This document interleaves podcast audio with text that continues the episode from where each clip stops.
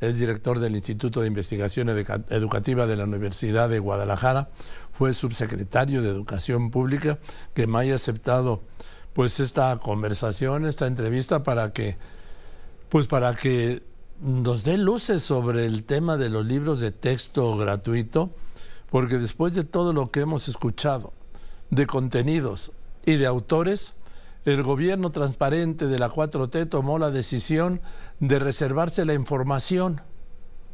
Yo creo que fue para evitar la fuga de cerebros de quienes lo realizaron, ¿no? De algunos, que de algunos ya sabemos. Querido Gilberto, ¿cómo estás? Me da mucho gusto saludarte. Buenas tardes. ¿Qué tal, Joaquín? Buenas tardes. A ver, ¿qué sabes, qué has visto, qué has leído de quienes hicieron los libros de texto y de lo, y de lo que contienen?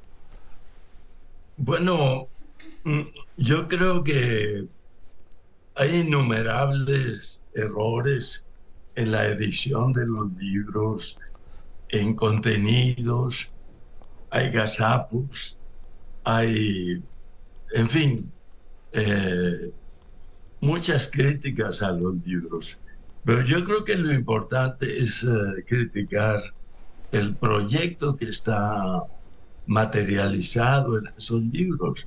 Eh, estos individuos, los autores de estos libros, eh, voltearon, pusieron de cabeza la educación.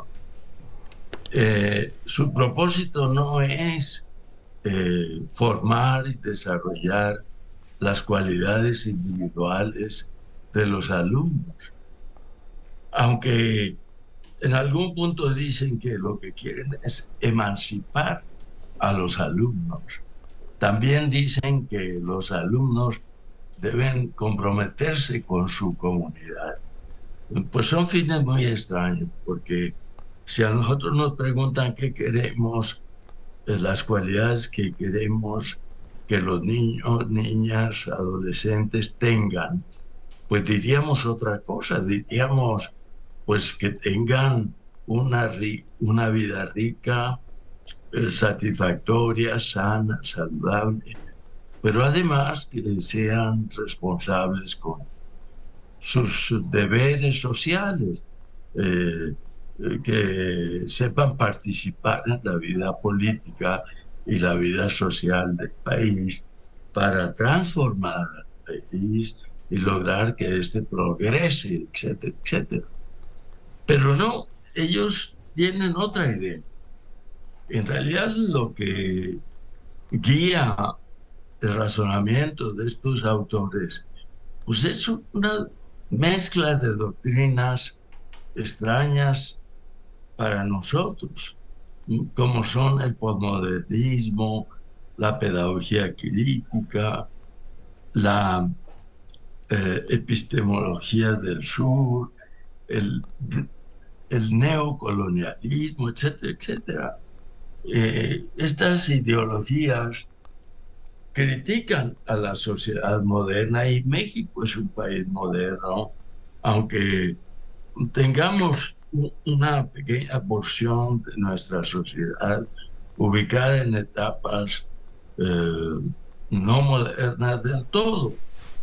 Pero para decirlo de una manera muy sencilla, pues en México el 98% habla español y es el español la lengua con la que nos comunicamos los mexicanos. Eh, sin embargo, los autores de estos libros exaltan, reifican, mistifican el pluralismo lingüístico. Eh, sin embargo, al mismo tiempo, digo, es verdad que México es un país multicultural, pero también es verdad que lo que buscamos es unir a México, superar la diversidad y crear valores comunes entre eh, todos los grupos étnicos y la mayoría de la población. No queremos que esa diversidad étnico-cultural se mantenga indefinidamente. Al contrario, queremos eh, fortalecer al país, la unidad, su cohesión y de esa manera poder eh, todos juntos construirnos un futuro deseable. Ahora, doctor, doctor Guevara Niebla, eh, esto se ha señalado, esto es parte fundamental de la revolución de las conciencias que ha anunciado el presidente López Obrador, empezar por la niñez. Eh, ¿Hay algo de esto? Yo creo que absolutamente, yo creo que en la educación el presidente de la República está mostrando uh, su auténtico rostro. Es decir, estamos diciendo antes que el populismo presidencial no tenía ideología. Bueno, por primera vez hay una expresión eh, material concreta de la ideología de López Obrador y se está dando en educación. Es un absurdo eh, pedagógico y mm, al mismo tiempo es un planteamiento que está nutrido de dogmas, de fanatismo y de política en el sentido más vulgar. Por ejemplo, mm, que en los libros de texto eh, se defienda o la tesis de que López Obrador sufrió un fraude en la elección de 2006, pues es mezquino, vulgar y, absurdo, además de falso. Es decir, eh, los libros de texto, en vez de ser eh, obras que encarnen los ideales de México entero, están representando la versión politiquera, partidaria, eh, eh, fraccional eh, de una corriente. Entonces, esto es inaceptable para todos los mexicanos. Lo que es más lamentable es que la elaboración de estos libros pues se hizo con gran sigilo, en secreto, con una gran opacidad. Se hizo a espaldas de los mexicanos a espaldas de la sociedad.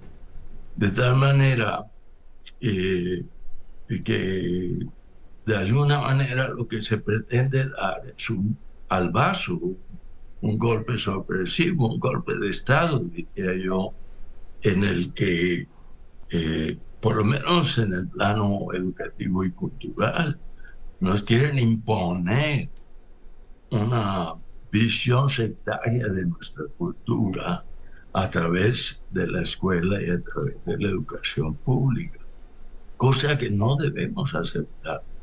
Eh, tenemos que defender la idea de México como una unidad cohesionada y no la idea que ellos están proponiendo de educar a partir de las comunidades locales, de los barrios, de los poblados, de las colonias, eh, de las rancherías.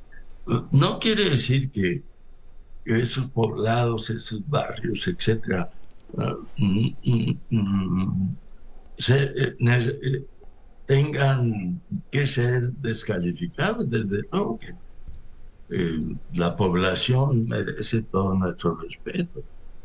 Pero lo que pasa es que se está haciendo en este proyecto una selección de la población. Se está dirigiendo la educación hacia las comunidades pobres, populares, y se le está dando a la cultura popular, a la cultura del barrio, se le está haciendo equivalente al conocimiento científico. la eh, educación eh, se ha trasladado de la escuela a la y se realiza a través de un encuentro entre eh, la escuela y la comunidad, maestros y estudiantes con miembros de la comunidad. Bien. Lo cual es totalmente verdad. Sacar la educación de la escuela es desnaturalizar la escuela, despojarla de su verdadera esencia y su verdadera función. Querido Gilberto, gracias por contestarme y seguiremos hablando porque creo que esto de los libros de texto, pues hasta que los conozcamos bien a bien podremos encontrar. Primero ya, por lo que te escucho, ya tienes claro cuál es la intención político-educativa de la 4T Y luego ya tendremos que ir viendo, pues, el Sí, sí, capitulado, ¿no? Y los contenidos. Claro que sí. Es decir, esa es otra esfera. Yo me estaba refiriendo al proyecto, pero Sí, hay otra dimensión que es la dimensión editorial de esos libros. ¿no?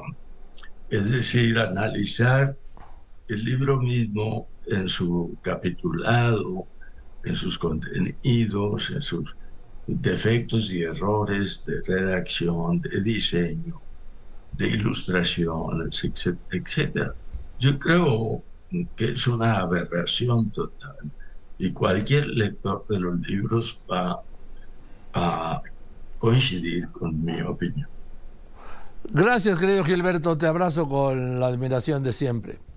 Igual, igual, igual que estés muy bien, Joaquín. Igual, querido Gilberto, el doctor Gilberto Guevara Niebla, él fue al principio de este gobierno subsecretario de Educación y dejó, renunció al cargo. ¿Por qué? Porque no le gustaba el rumbo que estaba tomando el sector educativo, la política educativa.